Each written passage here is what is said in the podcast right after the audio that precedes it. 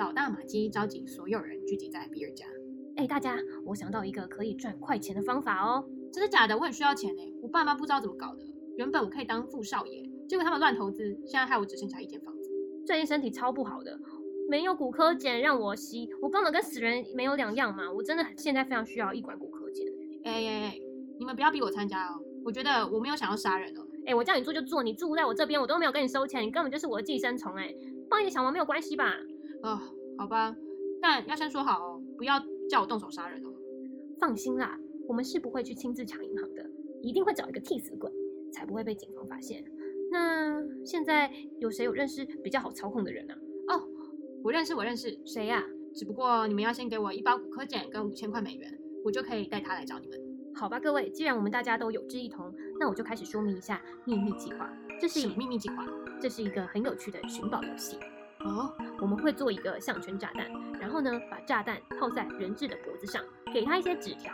那纸条上面就会有一些指示啦。什么指示？什么指示？听起来好有趣哦。上面会说，如果你不服从命令，不拿钱走出银行，那你就会死。然后你要去桑米镇市区的 PNC 银行。第二点是，只有服从我们的命令，炸弹才有可能被移除。想要反抗的话，必定会遭到报复。这个二十五万的美元可以保护每个人的生命安全。第三点，我本人还有我的妻子和搭档正在跟踪你。你只有不到五十五分钟的时间，千万别认为你比我聪明。而最好玩的地方就是游戏的本身。我要听游戏，我要听游戏。这个游戏的第一步就是这个人质要先沿着桃街往南上九十号公路向西行驶三点二公里，到达了一七八交流道，然后上七十九号公路向北行驶三点六公里，从眼镜世界后方离开麦当劳。第二点，他必须沿着桃街向南，在黄色警示标志旁停车，然后他就会在一个咖啡馆里面找到一张小纸条，接着就会到离曼安镇出口非常近的南七十九号公路。这时候他就会发现那边有越南字样的橙色警示带。那我有一个问题想问，好啊，你问。所以那个项圈炸弹是假的吧？当然是假的啊！我刚刚不是说了吗？我们最终的目的就是要从 PNC 银行拿到二十五万美元，那时候大大家就发大财了。耶，那就好。我可不想背负这种谋杀罪的罪名呢。人前人后两个样的马基，心里却不是这样想。哼，这次又是一个施展我聪明才智的机会。以前我杀了另外一半，用正当防卫的理由，也骗过好多人，骗过法官、警察。那这一次一定没问题，我一定又可以无罪释放。这些笨蛋，一个个都被我利用，还不知道，还在那边笑嘻嘻。哦，我真的是美丽跟智慧兼具的人。比尔，我虽然有交往过几个男人。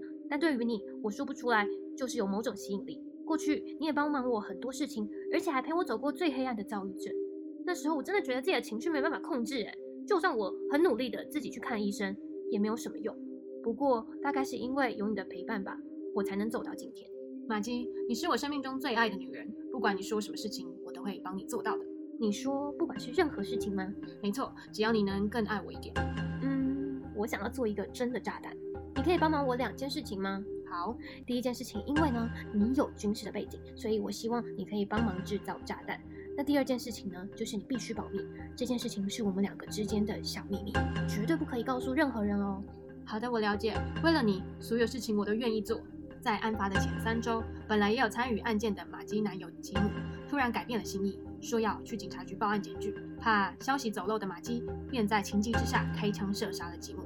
并且将他的尸体冰在仓库的冰箱里。他心想：哼，这个障碍清除之后，这个寻宝游戏就可以顺利进行了。啊，不要啊！这是整人游戏吗？这个是你以前最喜欢玩的寻宝游戏啊。什么什么寻宝游戏？哦，你只要跟着指示走，你就可以找到钥匙喽。那那套在我脖子上的又是什么东西啊？哎呀，你玩这个游戏你就会知道了。你赶快去，现在你只剩下不到五十五分钟的时间哦。那那他会怎么样吗？五十五分钟过后他会怎么样吗？你下去玩就会知道了。这时候，比尔在旁边朝天空开了两枪，威胁披萨店员赶快进行游戏。虽然披萨店员表面上觉得这应该是在开玩笑吧，但他的心中还是毛毛的。这时候，他心里想着：不过，如果是真的，那该怎么办？还是跟老板讲一下家里有事情，先把脖子上这个玩意给拿掉再说。所以，我要拿着拐杖去抢银行，然后告诉行员是需要五十二十五万之后，然后再把两张纸交给 PNC 的行员。还是不太相信这种荒唐的事会发生在自己身上的披萨店员，心里觉得相当烦躁，想说啊，不然真的照这个步骤做好了，反正等一下他进去抢银行出来的时候，一定会有人报警，到时候他再跟警察解释一下就好。可恶，我好好送个披萨，为什么这群人要这样乱搞我？哎，不好意思，不好意思，可以让。让我过一下吗？我赶时间。哦，好啊。快点把二十五万交出来，如果不照做，我就会拿枪射杀你们哦。哦，天啊！好，好，你你你先不要开枪哦，你不要激动。你已经被包围了，放下武器，把双手举高，跪在地上。我我是无辜的，是是有人指使我这样子做。如果如果不照指示做的话，我就会被炸掉。你看你看，我我脖子上有一个炸弹。我不知道你说的是真的还是假的。我们已经尽快请拆弹小组来到现场，但是你还是要等再等一下。那我先过去看一下啊。妈的，这好像真的是炸弹哎！我先，我们必须，我们先赶快撤退到后面。等一下，等一下，我这个是炸弹，你你们要不要先帮我拆掉？还是你们先帮我完成任务？只要拿到钥匙就可以解开这个炸弹项圈了。拜托，拜托，拜托！在没有证据证明你是无辜之前，我们没有办法帮你完成这件事情。你看，你看，我就跟你说这是真的吧？你再等一下，拆弹小组就快到了。开始倒数了，到底该怎么办？我们现在不能帮你拆除，因为我们要是过去的话，恐怕恐怕我们自己也会受到伤害。哦天啊，我觉得我真的要死了，怎么办？拜托有人救救我好不好？拜托有人救救我，怎么办？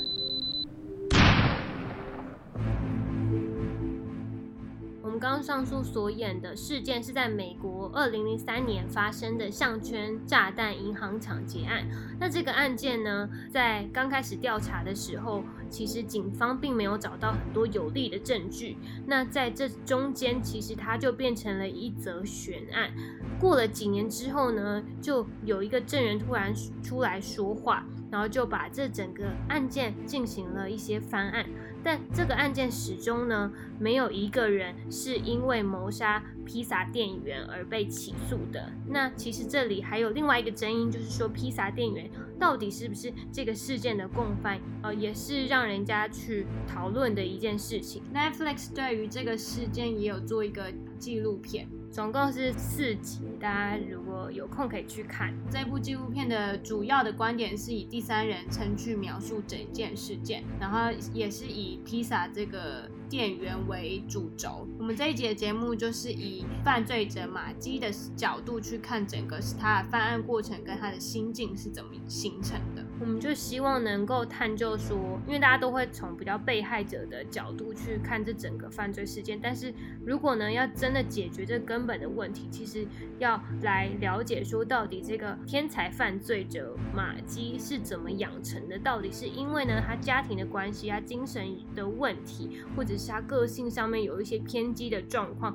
才导致的，这是我们比较想要了解，也是我们希望与 Netflix 纪录片不一样的地方。那我们。再从头回想一下这个事件有没有一些可以讨论的？其实呢，这里有一些结构性的问题，因为呢，地方警察局其实在比较早的时间就已经收到一个妓女的嗯一些证据，还有他那个妓女有打电话到那个警察局，但是警那个地方警察局其实跟联邦警察局是不合的，所以中间有勾结吗？他们中间就是有一些矛盾，就是以前有一些过节吧，所以他就没有及时把证据交给联邦警察局，导致说这个案情一再的拖延，就真的变成了一个悬案。另外来说呢，就是其实，在案发警方在调查这个冰冻尸体案的时候。就是在披萨案发生之后的冰冻尸体案，其实这个比尔呢，他就在家中有写了一个遗书。那这个遗书呢的第一点，他其实就已经写说，这个案件绝对跟披萨项圈炸弹案没有相关。那其实警方这时候，其实那时候就已经有问他说，哎，你为什么第一点就会写这一点啊？这个那好奇怪哦。嗯，然后。那个比尔就给他一个很官腔的答案，就是说呢，因为我最近都有看新闻啊，我就知道你们在调查那个项圈爆炸案的事情。那我希望你们不要这样兜一个圈子，然后然后浪费这个调查的时间。所以我就直接给你们一个方向，就是说这两件事情是绝对没有相关的。但是通通常越这样强调，就是越要去调查，就是越怪啊！就是你你怎么会一开始就讲这些？就是感觉是刻意想要隐瞒那些连接。就是让别人不要去想说哦，这两个事情有关系。那另外来说，就是马基他曾经在二十几岁的时候去看心理医生，那个心理医生就跟他讲说，你就是有躁郁症啊，然后要吃药治疗啊。但是他们就没有想到说，他的躁郁症或是精神疾病会造成这么严重的暴力行为。那如果当时医生可能再多费一点心啊，然后多关心他，或者是呃其他旁边的人更去注意他，而不是觉得他是一个怪人的话，那。相信就会有比较低的可能让这个炸弹案不要嗯呃不要发生。嗯，因为通常这种精神病患会真的去犯罪的几率其实是相当相当低的，嗯就是他是经由长期的遭受到压迫，所以才导致他会有这种有点类似反社会的行为出现。那就是我觉得他是不是生活当中都没有得到一些正向的回馈，然后他就觉得说，好，那我今天就做坏事，然后做做做，那大家可能就会关注到我，嗯或者是会关心我的生活。因为像他有说他亲密关系很，他还是很渴望那种亲正常的亲密关系，然后有情侣的伴侣的那种生活，但是他始终是得不到爱，然后也得不到那种亲密感，所以变相的他变得有点自我放弃这种正常化，就觉得说我看到他的房间，我也是自我放弃，完全不想他整理。囤积症很很严重，嗯，就是那种而且会囤到里面根本就是食物的仓库，嗯有老鼠啊那种蟑螂，很可怕。那我要提一下，有一部纪录片叫做《眼不见为镜》，然后他是一个加拿大导演，然后他也是就是进入一个精神病院去拍摄四名有犯下过谋杀或重伤罪的精神病患。那他追踪了这四位病患呢，如何在这种背负污名呢，或是这种隔离的病房当中，去找回他们对生命的掌控权，或是他们怎么到底怎么回归正常的社会。但是其实你可以看到，他们会有一些对娃娃说话，或是这种对墙壁捶墙那种暴力行径，但其实他们是内心是渴望得到他人的关注，或是想要跟他人建立起好一点的爱与亲密的关系。那他们这样子如果治疗的话，是有可能会回归正常的社会吗？因为像是大家就会讨论一个问题，就是说说我们到底离精神病患有多远？就是说你跟精神病患的差异度到底在哪里？我们所框架住的那个精神病患是不是我们给他们这么严重，所以他们才看起来这么严重？但其实他们是跟正常人差不多的。那他们可能其实本来没有那么严重，但是因为可能也可能因为被冠上了一个哦忧郁症啊、躁郁症，然后他就想说好，那他可能就会上网查说，那嗯忧郁症、躁郁症的症状到底是如何？那我一定要跟他一样，所以我才能被称为是一个病人。那如果我有什么情绪的呃崩溃或是情绪无法控制的话，那其他人也要体谅我，因为我有病。然后像是就是我在端传媒的一篇文章呢，有他有写到说，呃，里面美国有一个心理学理论叫做自我应验预言理论，然后他是在指说犯罪的受刑人在初次犯罪时，因为国家定罪而给予的标签，使人在进行人际互动的时候会逐渐出现更多偏差行为。嗯，这可能是来自于行为上的自我修正，也可能是此人对于程序不公义的反抗。嗯，也有心理学界指出说，我们应该就是要去帮助这种精神病患，但是很多人帮助精神病患会保持的一个态度就是说，或是他们会一直教育这个精神病患说，精神病患者就是个次等人，是危险然后不可信赖的不稳定人。但他意识到自己有这样的疾病的时候，他就会产生一个自我的污名化。嗯那你你对就是一个自我审查的感觉。对对对对。就是我觉得说，一般人是一天当中可能只有一个小时是比较不开心的，但是可能有一些精神疾病的人，他可能就是一天当中大部分的时间都是不开心的。那嗯想当然尔，就是大家总是会想要跟开心的人在一起，但是我就是觉得说，不要把精神疾病当做是一个很严重的疾病吧，嗯就是说，就算是正常人也会有一些情绪的起伏。那我觉得应该要把它想象成说，这个精神病患就只是情绪比较不会消散的那么快，那嗯也就是一个正常的情绪抒发而已，并不是一个有什么问题。但如果脑内就是因为精神疾病通常都是大脑出问题，所以吃药控制还是必须的。就是我觉得更重要的是身边的病患的陪伴者吧，就是那个陪伴者要足够敏感、足够新鲜的去理解到说，哦，这是他的那个情绪反应，或是说我们要给他怎么样的陪伴才是最适当的，而不是说，哦，那你就是定期去看医生，定期去吃药，这样你就会好，就是这么简单，所有的病患都会好了。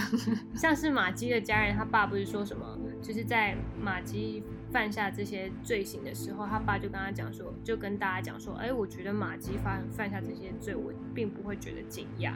那我就觉得这句话就很吊诡啊，就是有点不负责任。就是说，你以前应该就知道他有这个倾向，那你为什么不去帮帮他呢？他不是说呢，就是以前他爸也有猥亵他，那可能他就没有真心想要对他的女儿好啊，或者是想要照顾她，就可能把他当成一个泄欲的工具啊等等，那导致他身心受创。而且你不觉得，就是像是精神病院，在我们我们在台南看到那个精神病院，然后他们都会用那个很高的围墙把它围起来，感觉他们是关在监狱里面的。可是我觉得他们应该是要做出一个更好跟社会沟通的桥梁，而不是这样很像把他们变成一个标签化的犯人，因为他们并不是犯人，他们也没有犯罪。因为在关的里面，其实里面是一个篮球场，我就觉得呈现一个很大的反比，就是篮球这个运动应该是一个很轻松啊，然后大家很和乐的运动，但是对他们来说就是一个放风，对，就是像监狱的犯人这样放风。然后出来，嗯然后他们好像也没有在打篮球。因为我是觉得说精神病患他其实也没有犯什么罪，就是没有必要被关在里面，但是这就是有很多的，而且你不觉得精神病患跟精神病患关在一起，这样真的会好吗？就是他们互相面负面又负面然后又更互相负面影响。那怎么样做才会更适当的方式？是他们适时的可以跟社会出来一下下，然后再回去，再出来一下下，然后出来的时间可以越拉越长，而不是在里面的时间越待越久。是不是有一个根本的问题是，这整个社会就是害怕被精神病患给伤害？是因为大家哦我觉得你很怪，我觉得你很怪，所以嗯你不要靠近我。但我是觉得这样很可惜的是，那些人本来可以恢复正常，或者是他们因为生了这个病，然后可能更有创造力啊，更有一个深刻的一些经验。那他们其实如果好的话，其实是可以跟别人分享的，或者是可以在这个社会上造成更大的影响力。但是他们可能会因为被排外或是被排挤，导致说自己的病更严重，没有办法发挥这这项才能，这是我觉得很可惜的地方啊。这就是我们今天对于项圈炸弹银行抢劫案的讲解。如果大家有任何的想法，都可以上 First Story 或是我们的网站，还有是 Spotify 跟 Apple Podcasts 留言或评价五颗星，这样子让我们知道你们更多的想法。那我们那我那我要说我要说一件事情，就是我们的 IG 现在的粉丝已经破一百，那谢谢大家的支持，那也希望大家可以持续的继续听下去。祝大祝大家有个美好的一天，祝大家有一个美好的端午节，好的，谢谢大家，拜拜，拜拜。